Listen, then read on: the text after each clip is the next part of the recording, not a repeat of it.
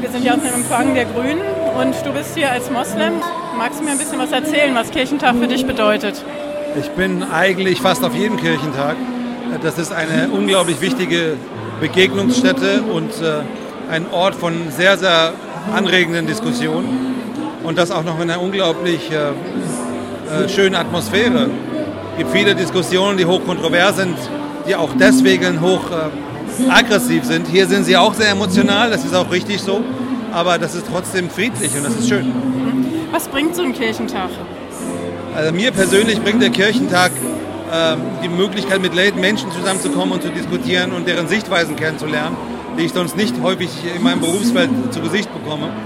Und äh, um ein Beispiel zu sagen, äh, ich mache ja Außenpolitik und bin relativ viel auch im Ausland unterwegs, gerade in Kriegs- oder Krisenländern oder drohenden Krisenländern.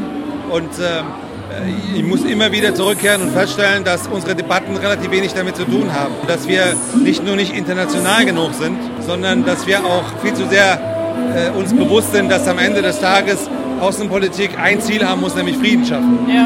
Und äh, hier ist der richtige Ort, um über Friedenspolitik zu sprechen.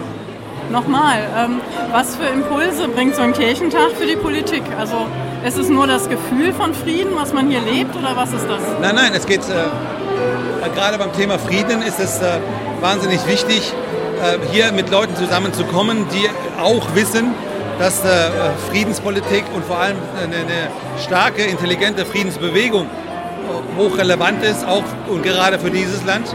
Und das ist nicht nur ein Ort, an dem man äh, Informationen austauscht oder diskutiert, sondern auch sich vernetzt. Das, äh, deshalb ist es genau richtig, hier zu sein. Vielen, vielen Dank. Dankeschön.